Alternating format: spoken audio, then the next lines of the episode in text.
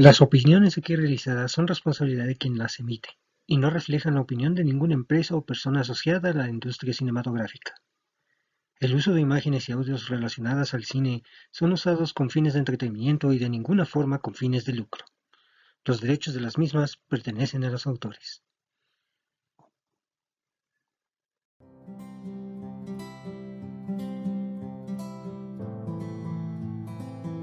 Te invitamos a que nos sigas en nuestras redes sociales. Facebook, Kike Cinefilo. Twitter, arroba Cinefilo Kike. Instagram, arroba Kike-Cinefilo.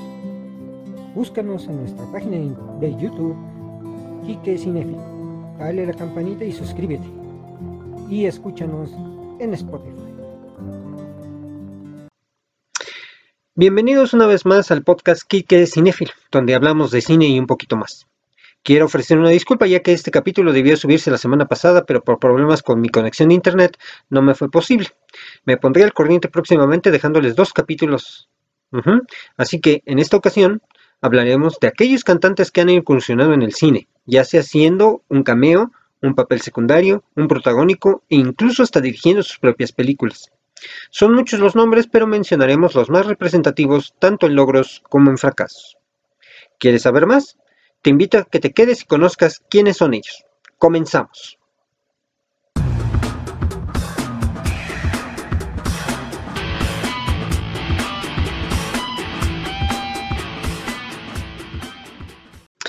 En el mundo del arte, cualquiera de sus ramas, hemos sido testigos de personajes que no solo son buenos en una, sino en varias. Desde tiempos antiguos, Personajes como Leonardo da Vinci nos han mostrado que es posible poseer no uno, sino varios talentos, como en su caso, no solo la pintura, sino la ciencia e ingeniería, la escultura y la medicina fueron experimentadas con relativo éxito por el italiano. A veces también, el hecho de ser polifacético ha sido tema para la burla y el descrédito para aquellos que, contando con una relativa fama y posicionamiento en la rama cultural en que se dan a conocer, se aventuran a probar suerte en otras, a veces con gran éxito, otras con estruendosos fracasos que a la postre terminan hundiéndolos de tal manera que sus carreras se desploman y desaparecen para nunca volver. El cine siendo una expresión artística que llega a las masas de tal manera que has querido ser aprovechado por personajes, como ya mencioné, que tienen fama en otras ramas del divertimento. Incursionan en la pantalla grande Ejemplos como los actores especializados en productos para la televisión, deportistas, escritores, músicos, cantantes y otros. El ejemplo más antiguo de este hecho es precisamente la primera película sonorizada, El cantante de jazz, película de 1927 que protagonizará Al Johnson, quien antes de participar en este filme ya era un actor consagrado de obras teatrales y cantante. Y su interpretación del personaje Jack Robin le dio un empujón a su carrera como actor y como cantante. Así en los años siguientes la pantalla de plata ha visto pasar entre sus filas a otros artistas no nacidos en la industria cinematográfica, algunos con más fortuna y otros que cavaron su tumba artística. A continuación, hablaremos de algunos de ellos. Las menciones no están ni en orden cronológico ni en orden de importancia. Más bien, su aparición en esta lista es gracias a que estos han quedado en la memoria de un servidor. Iniciamos hablando de Elvis Presley. En esta lista definitivamente no podía dejar fuera a Elvis, el rey del rock. Su, influencia marcaría el inicio de la, comercialización del género del rock. Presley comenzó a interesarse en la actuación en su juventud. A pesar de que declaraba no tener ninguna experiencia actuando, algunos de sus compañeros en la secundaria Humes High School recuerdan que siempre obtenía los papeles principales de las obras de Shakespeare que montaban en la clase en inglés. Elvis exclamaba su admiración a actores como James Dean y Marlon Brando. A finales de marzo de 1956, pocos días después del lanzamiento de su primer álbum, hizo su primer prueba de pantalla para Paramount Pictures, en una escena para la película The Girls of Summer de William Ingill. Hizo también una audición para un papel secundario en el filme The Rainmaker, protagonizada por Paul Lancaster. Alan Weiss, guionista de la película, declaró acerca de la actuación de Elvis describiendo, la transformación fue increíble. La electricidad rebotó de las paredes. Fue como un terremoto. En una entrevista en la radio dos semanas más tarde, Presley, emocionado, declaró que iba a ser su debut en esta cinta. Sin embargo, el papel finalmente fue interpretado por Earl Holliman. El 25 de abril de 1956, Presley firmó un contrato de siete años con Paramount Pictures y el productor Hal Wallis, que también le permitiría trabajar con otros estudios. Wallis, quien había producido clásicos como Casablanca, Ampa Dorada y El Halcón Montés, se comprometió con Presley a buscarle papeles dramáticos con el fin de que al cantante se le tomara en serio como actor. Wallis consideró a Presley para un papel en The Rat Race, una película sobre un chico joven e inocente que luchaba por convertirse en músico en Manhattan. Finalmente, no participó en ella debido al comentario de otro ejecutivo del estudio, quien mencionaba que, que Elvis Presley simplemente no luce así. La película fue finalmente lanzada en 1960 protagonizada por Tony Curtis. Otra posibilidad considerada por Wallis fue el juntar a Presley con Jerry Lewis, quien se había separado recientemente de su pareja cómica Dean Martin, luego de 17 películas exitosas juntos. Pero esta idea también fue desechada. Eventualmente Wallis le permitió a Presley filmar con 20th Century Fox, y en noviembre hizo su debut en la gran pantalla con el western musical Love Me Tender, cuyo título original era The Reno Brothers. Fue cambiado este título para aprovechar el éxito comercial de la canción del mismo nombre. Presley no tuvo objeción en incluir el nombre de la canción. De hecho, le gustó bastante. Pero cuando se agregaron otras canciones, se disgustó por la calidad de las mismas diciendo que eran basura y canciones tontas. Esta, cinta fue criticada por la mayoría de los especialistas del momento, aunque algunos críticos vieron con buenos ojos la misma. El diario, el diario Los Angeles Times publicaría en sus páginas. Elvis puede actuar. Juro por Dios que el chico es realmente bueno, incluso cuando no canta. A pesar de las críticas mayormente negativas, la película recaudó 540 mil dólares solamente en su primer semana de exhibición. Presley en verdad quería ser considerado un buen actor, por lo que le disgustaba que se agregaran sus canciones a las películas en donde aparecía, pero sus admiradores se deleitaban con ello. Así que el éxito del sencillo como del EP era el mismo que para cada película de Presley. Loving You, Hail House Rock y King Cruel fueron éxitos durante los 20 meses posteriores a la primera cinta de Elvis. El rock de la cárcel y El Rey criollo de 1958 tuvieron interpretaciones con cierto dramatismo. Estas son las cintas que protagonizó el rey. En 1956 protagonizó Love Me Tender, interpretando el personaje de Clone Reno. En 1957, Loving You, interpretando el personaje de Jimmy Tompkins. En 1957 también hizo El rock de la cárcel, interpretando a Vince Everett.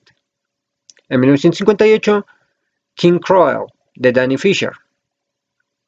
En 1960 protagonizó G.I. Blues. En 1960 también Flaming Star. En 1961 hizo dos, Wild in the Country y Blue Hawaii. En 1962 hizo tres, Follow the Dream, Kid Galahad, Girls, Girls, Girls. En 1963 hizo dos, It Happened at the World's Fair y Fun in Acapulco. En 1964 haría tres, Kissing Cousins, Viva Las Vegas y Roads About. En 1965 repitió tres películas haciendo Girl Happy, Tickle Me, Harm Scanner. Frankie and Johnny, Paradise Hawaiian Style y Spin Out fueron de 1966. En 1967 hizo Easy Come, Easy Go, Double Trouble y Clean Bake. En 1968 hizo cuatro. Stay Away Yo, Speedway, Live a Little, Love a Little y un documental de NBC, Comeback. En 1969 hizo Charron, The Trouble with Girls y Chains of Habit. En 1970 hizo el documental Elvis, That the White It Is. En 1972 hizo Elvis on Tour, un documental. En 1973 hizo Aloha from Hawaii vía satélite, también un documental. Y su último ingreso en la pantalla grande fue con el documental Elvis in Concert.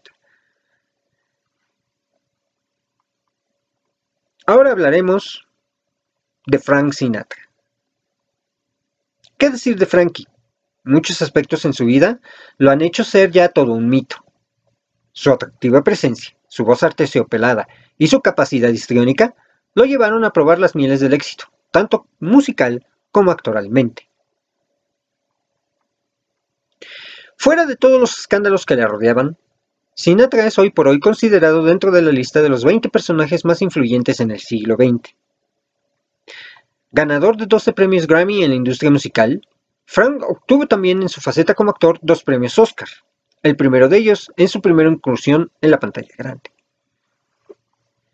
Frank Sinatra, quien para 1943 ya estaba total y absolutamente consolidado en el mundo de la música, sentía que le faltaba algo, por supuesto, incursionar en el cine.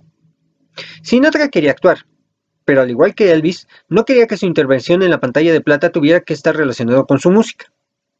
Sus primeras incursiones en la pantalla grande fueron opacadas por la crítica debido a la controvertida vida social y política del cantante, quien entre 1943 y 1951 había participado en 10 películas y en 1943 produjo un cortometraje que le dieron un Oscar especial, The House I Live In, que trataría de uno de los temas más controversiales de la época, la tolerancia. Ante los escándalos de su vida privada y su vida política, los productores cinematográficos no querían contratar al cantante. Igualmente su carrera musical iniciaba un gran declive para 1951. Es entonces que Sinatra busca nuevamente refugio en el cine, sin saber lo que podía depararle. Se presenta con el director Fred Cineman, quien le permite audicionar para la cinta De aquí a la eternidad, papel que Sinatra obtuviera, sacrificando tiempo y dinero con tal de obtener el personaje, incluso aún sabiendo que no era el principal. El papel del soldado Angelo Maggio, interpretado por Frank, sobresalió a las actuaciones de los actores principales Paul Lancaster y Montgomery Cliff, otorgándole su único premio de la Academia por actor secundario. Esta cinta, que fue todo un éxito en taquilla, obtuvo ocho premios Oscar, incluyendo el de Mejor Película y Mejor Director. Así, la carrera de Frank Sinatra despega nuevamente participando en, varias, películas más, y consolidando no solo al actor, sino a la leyenda. Su filmografía se compone de las siguientes cintas. En 1953, Un joven a la aventura, de Tim Whelan. En 1974, en 1944, perdón, Road to Victory, de Leroy Prince. Este fue un documental. En el mismo año, participa en la cinta Cada vez más arriba, Higher and Higher, de Tim Whelan. En 1945 participa en Anchors Away de George Sidney. En 1946 participa en Mientras las nubes sigan pasando de, Richard Worf y Vicente Minelli. En 1947 participa en Hasta que las nubes pasan de Richard Worf.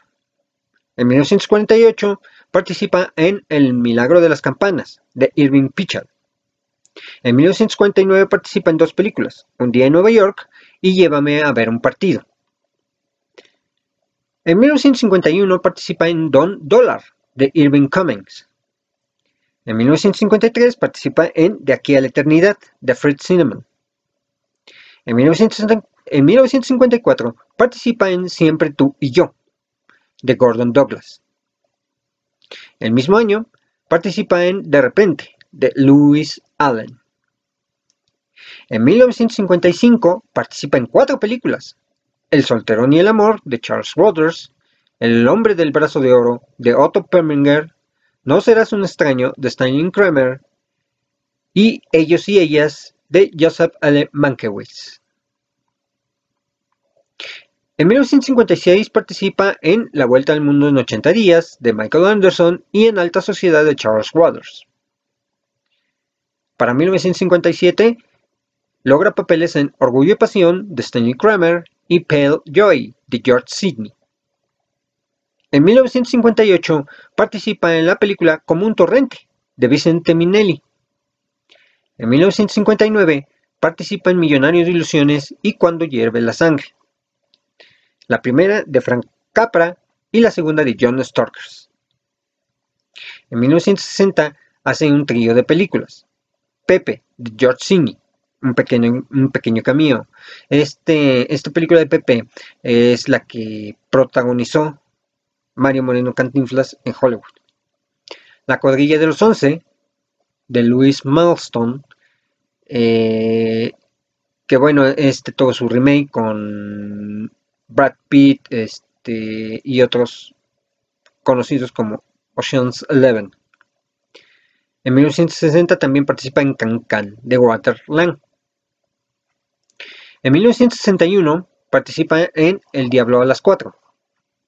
Para 1962 participa en Dos frescos en órbita de Norman Panama, Tres sargentos de John Storgers y El mensajero del miedo de John Frankenheimer. El mensajero del miedo es The Manchurian Candidate, una de las mejores películas que ha hecho eh, Frank Sinatra. En 1973 participa en El último de la lista de John Huston, Cuatro tíos de Texas de Robert Aldrich y Gallardo y Calavera de Bud Jorkin. En 1964 solo participa en una película titulada Cuatro Gangsters de Chicago de Gordon Douglas. En 1965 participa otra vez en cuatro películas. El coronel Von Ryan de Mark Robson, Todos eran valientes, que dirige el mismo, Attribute to Will Rogers Memorial Hospital y Divorcio a la Americana de Jack Donahue.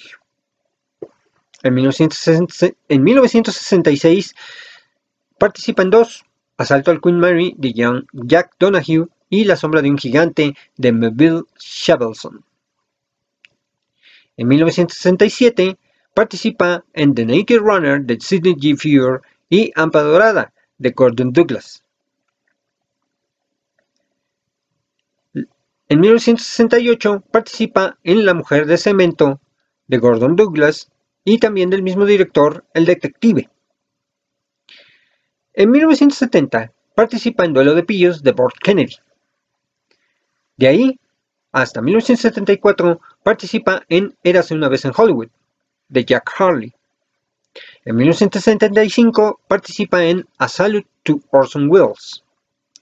En 1976 participa en Hollywood Hollywood, que es continuación de la de Érase una vez en Hollywood, de Jim Kelly. En 1977 participa en Contract on Cherry Street, de William I. Graham. En 1980 participa en un documental que se llama Sinatra, los primeros 40 años. También en ese mismo año participa en la película El primer pecado mortal, de Brian G. Houghton. En 1985 participa en Esto sí es bailar, de Jack Haley Jr. En 1993 participa en la cinta Fame in the 20th Century. En 1995 participa en Joven de Corazón de Alan Arkush y en 1997 actúa en Judy Garland's Hollywood. Estas pues son las películas de Frank Sinatra. Ahora vamos a hablar de una dama judía, no muy bella, de hecho, a ella la caracteriza su nariz, que le ha dado mucha fuerza a su voz. Me refiero a Barbara Streisand. Considerada una de las figuras más influyentes e icónicas de la cultura estadounidense, la actriz, cantante, compositora, productora y directora a lo largo de su extensa carrera de más de seis décadas, sus logros en la música, el cine y el teatro la han colocado en el estatus de superestrella.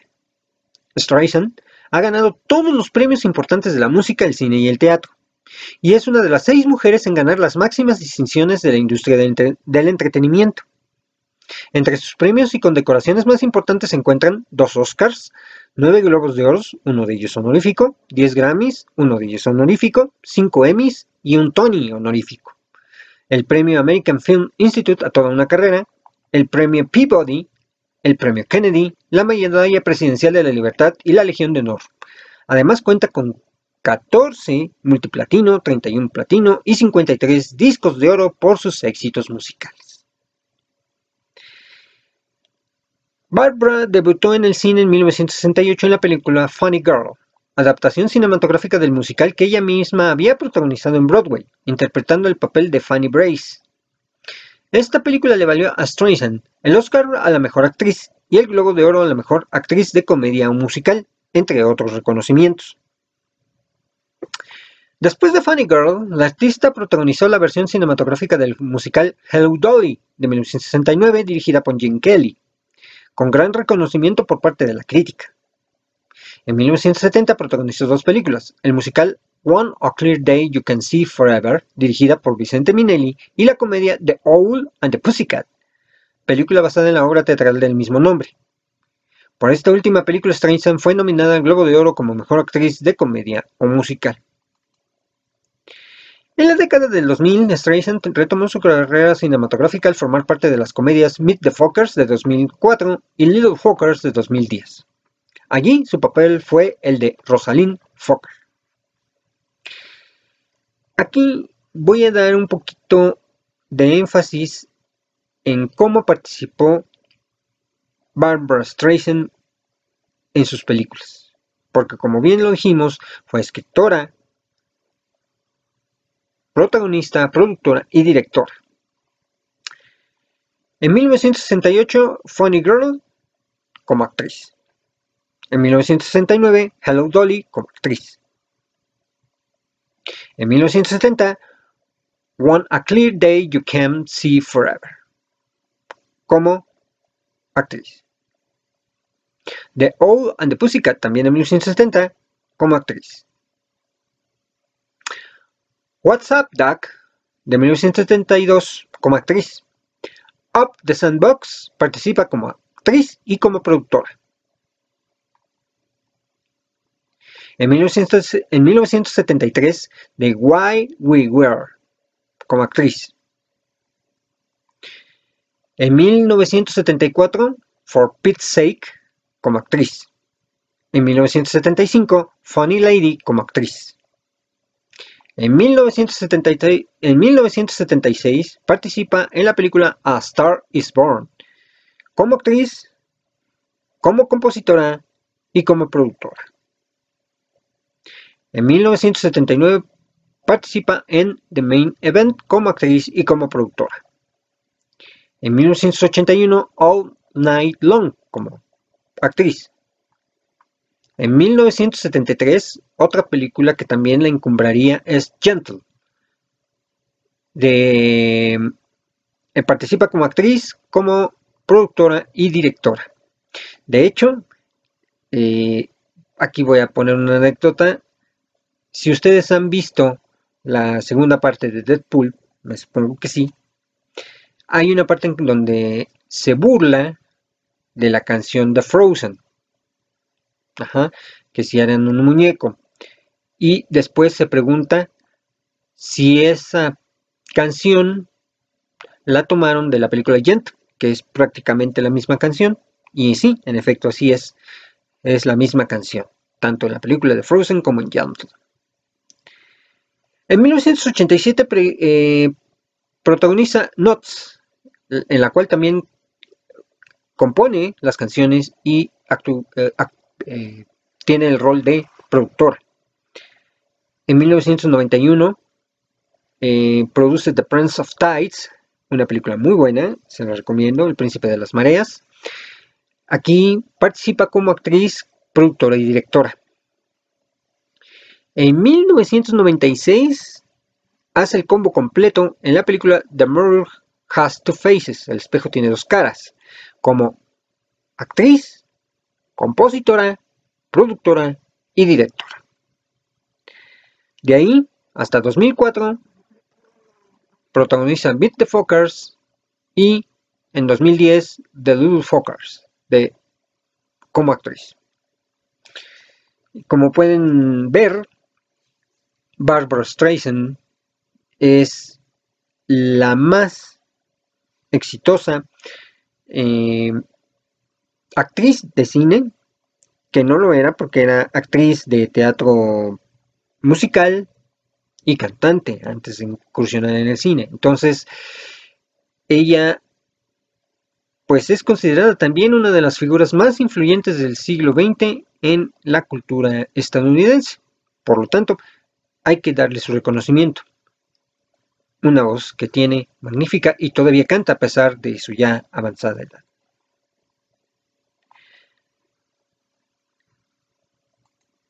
Vamos a hablar ahora de Madonna.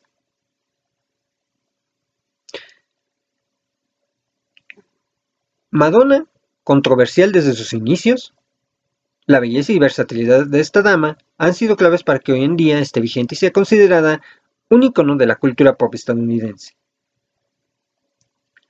La filmografía de Madonna, cantante, actriz y empresaria, se compone de 26 largometrajes, 21 como actriz, 10 cortometrajes, 3 obras, 3 obras de teatro, 10 apariciones en series de televisión y 19 comerciales.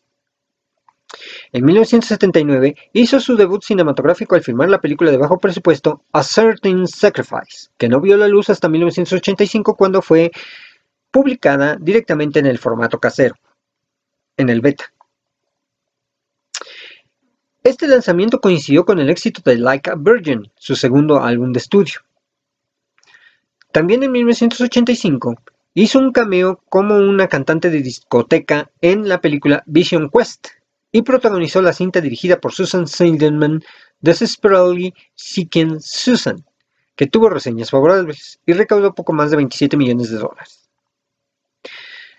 Continuó como protagonista en el filme dramático Shanghai Surprise de 1986 con su entonces esposo Sean Penn, aunque no logró comentarios positivos.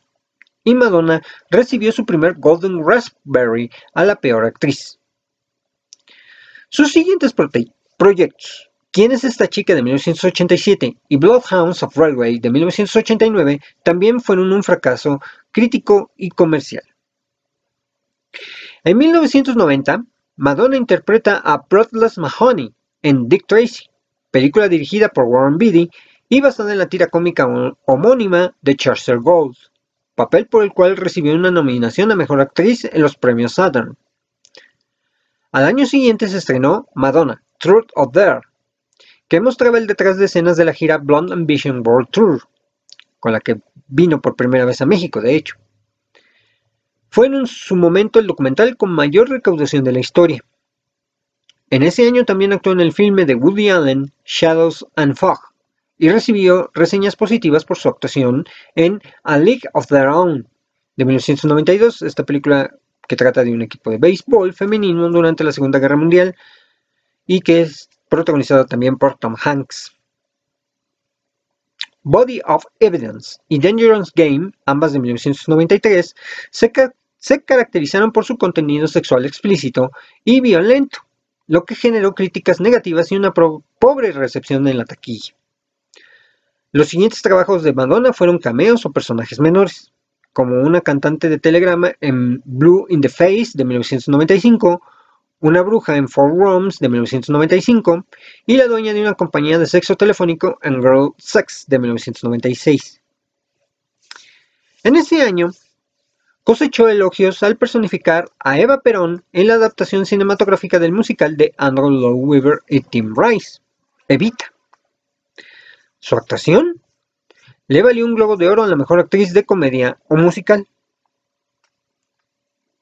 Su interpretación como Abby en The Next Best Thing de 2000 de Joe Schlesinger fue nuevamente criticada y obtuvo otro Golden Raspberry por peor actriz.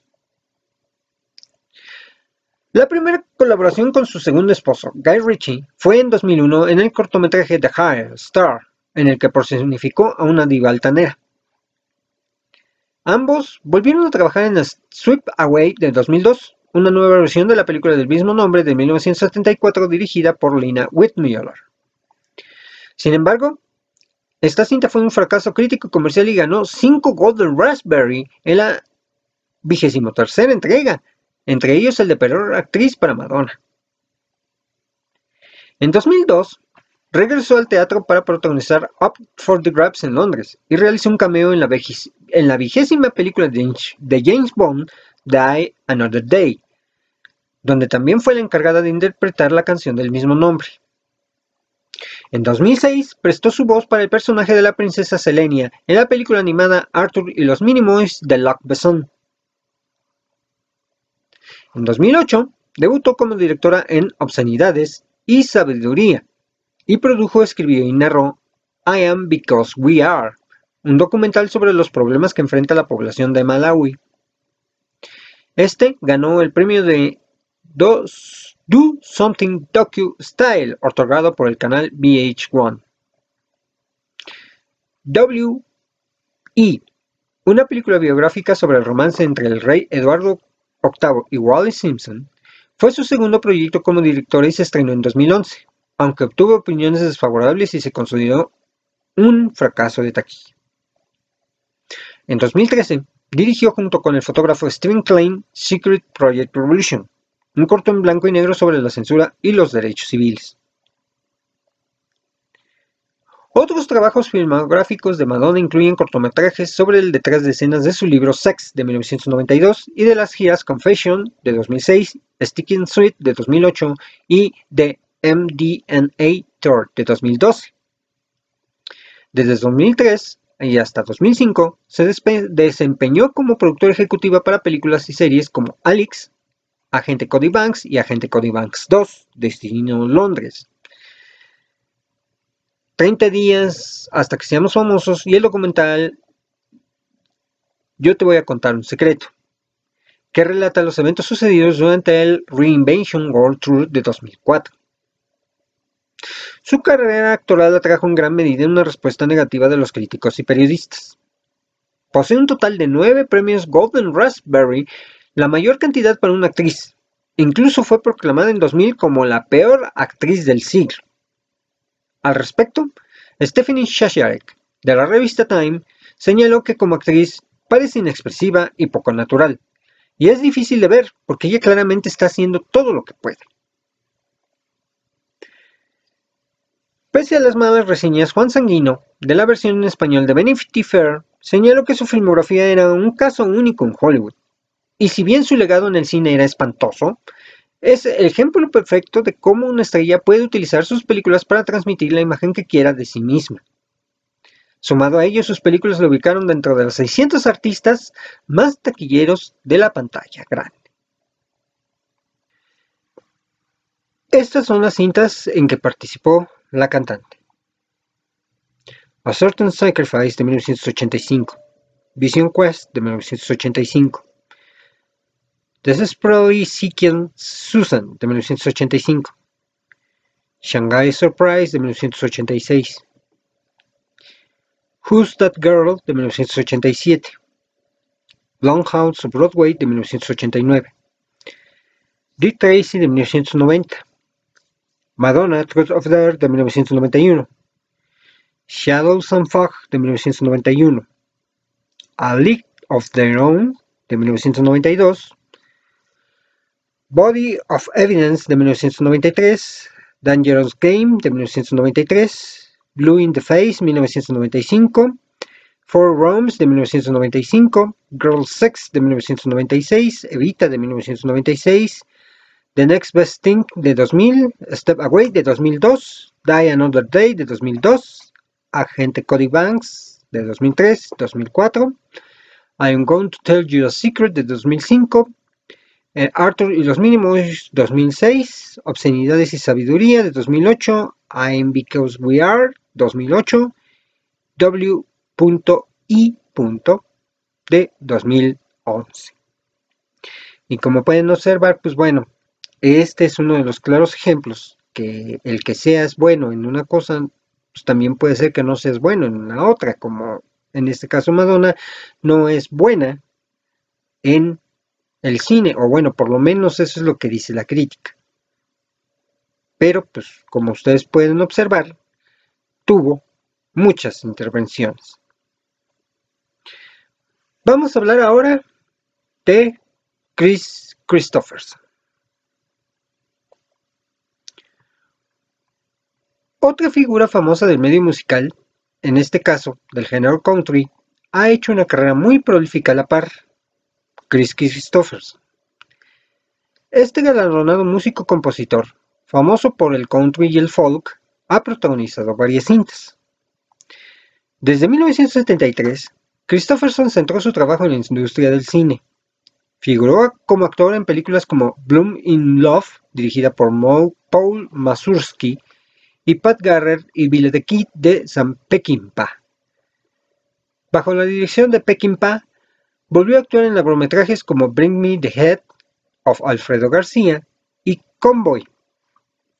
Y participó en otros filmes como Alice Don't Leave Here Anymore, Vigilant, Vigilant Force y A Stars is Born, por la cual obtuvo el Globo de Oro al Mejor Actor. En la cima de su carrera, cinematográfica, rechazó participar en películas como Sorcerer, Hanover Street y en First Blood, la primera entrega de la saga Rambo.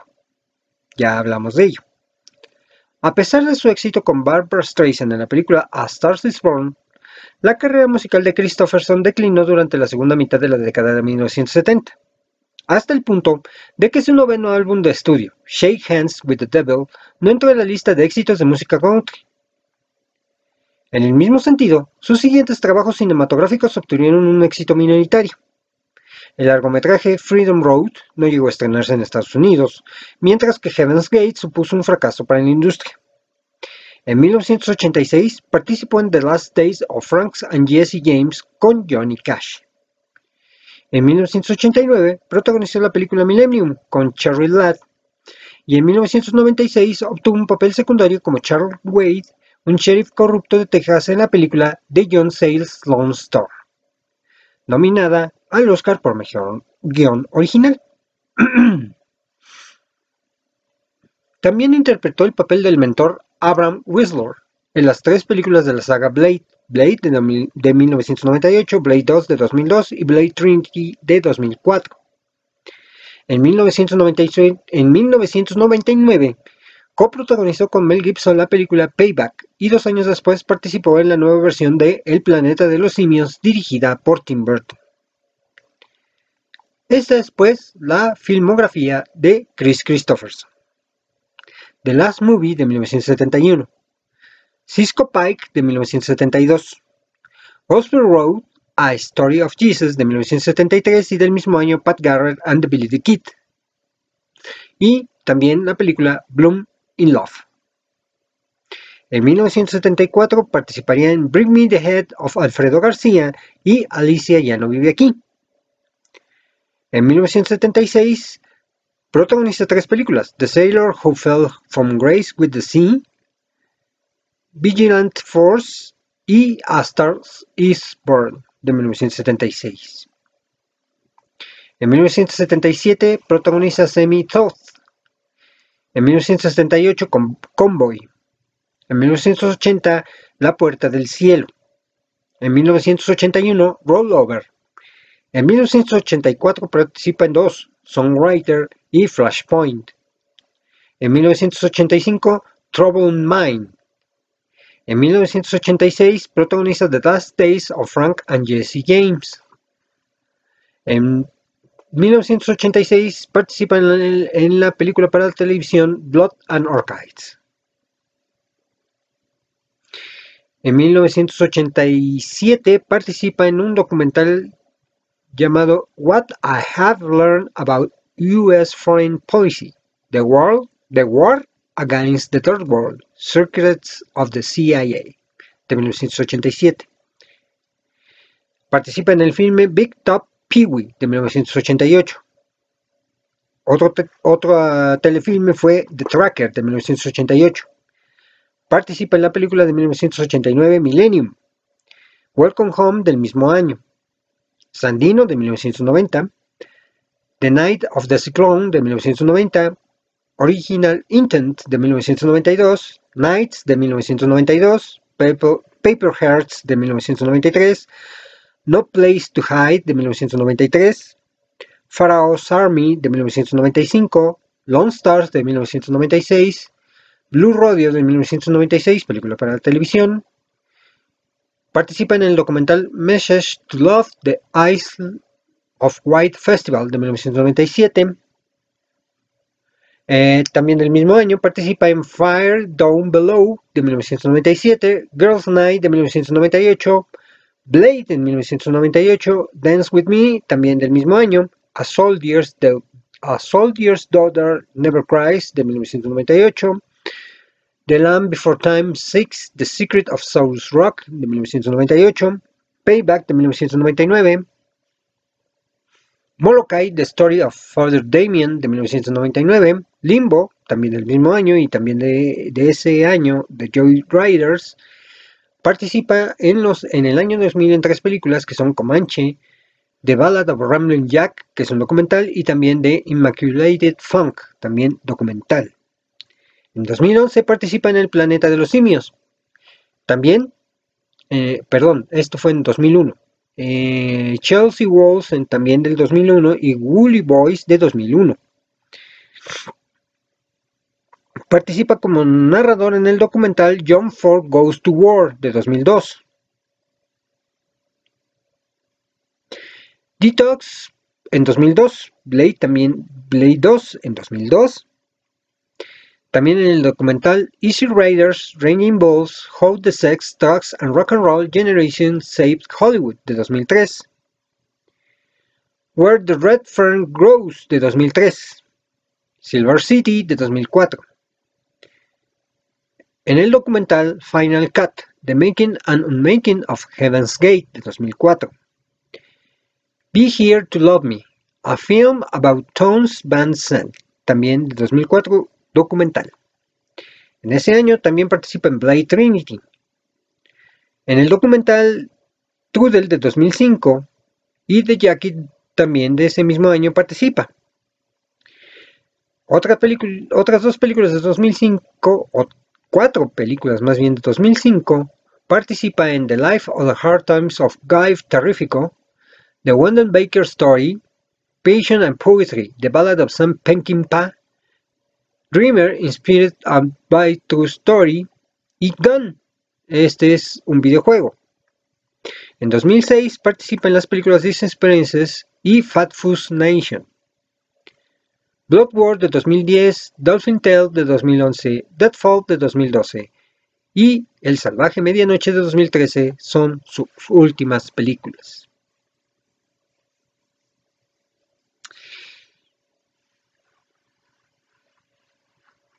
Ahora hay un ejemplo de un artista que no tenía tanta fama en el mundo musical, pero una vez que da el brinco al cine, se vuelve toda una celebridad. Vamos a hablar de Will Smith. Conocido en sus inicios como el rapero The Fresh Prince y con una mediana fama en el ámbito del hip hop, Smith logra su consolidación al convertirse en actor de cine. Ha tenido éxito en sus dos facetas artísticas. Ha sido nominado a cuatro premios Globo de Oro y a dos premios Oscar, y ha ganado cuatro premios Grammy. Ha actuado en ocho películas que han generado más de 100 millones de dólares en taquillas estadounidenses, y a su vez ha alcanzado el número uno en su estreno. Sus películas de mayor éxito financiero han sido Bad Boys, Bad Boys 2, Bad Boys for Life, Independence Day, Hombres de Negro, Hombres de Negro 2, Hombres de Negro 3, Yo Robot, En Busca de la Felicidad, Soy Leyenda, Hancock, Wild Wild West, Enemigo Público, El Espantatiburones, Hitch, Siete Almas, Escuadrón Suicida y After Earth. También recibió elogios de la crítica por sus actuaciones en Ali y en Seis grados de separación. En 2013, adquirió los derechos para Estados Unidos del programa de televisión español El Hormiguero, presentado por Pablo Mots en España. Forbes lo considera la estrella más financiable de todo el mundo, a pesar de la taquilla y la decepción crítica de su película del 2013 After Earth. De las 20 películas de ficción en las que ha actuado en todo el mundo, 16 han acumulado ganancias de más de 100 millones de dólares cada una, y 5 de ellas obtuvieron más de 500 millones.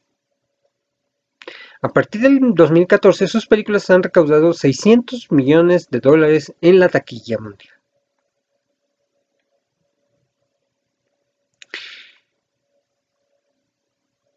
Esta es la biografía de Will Smith. En 1992 protagoniza Donde te lleva el día. En 1993, Made in America y 6 grados de separación. En 1995, Dos policías rebeldes. En 1996, Independence Day. En 1997, Hombres de Negro. En 1998, Enemigo Público. En 1999, Wild Wild West. En el 2000, protagoniza The Legend of Bagger Bands. En 2001, Ali.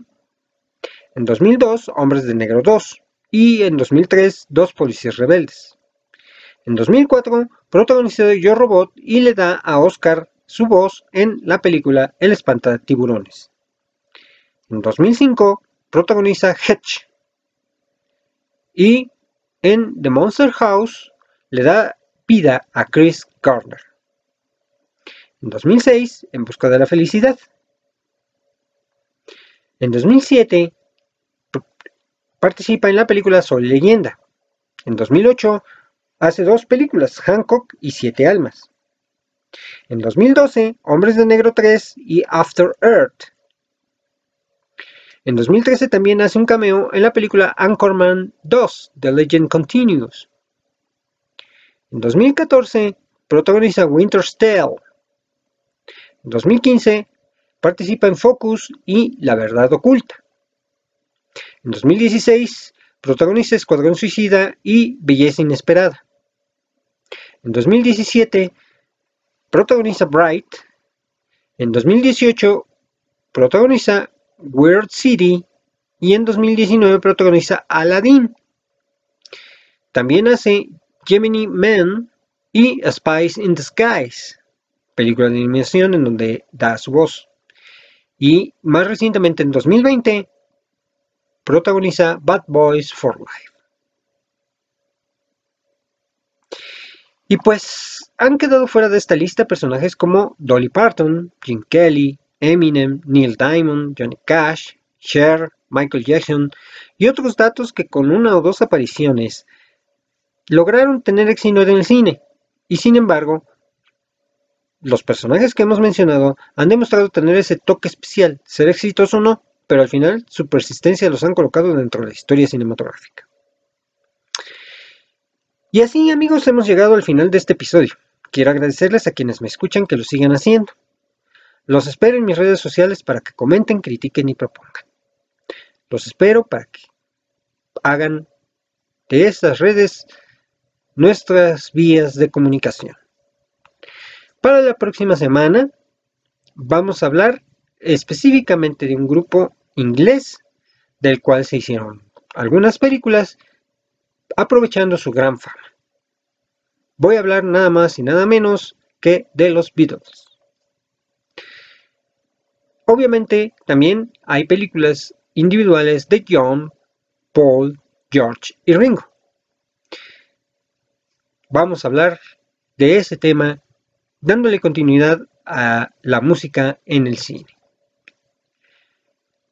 Quedo de ustedes vamos a dejar este podcast por hoy y les deseo que tengan una muy buena semana.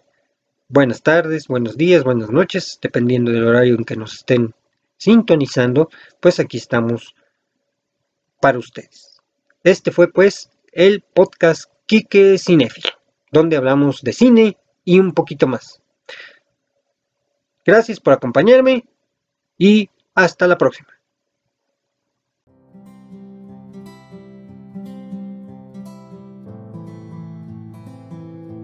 Invitamos a que nos sigas en nuestras redes sociales.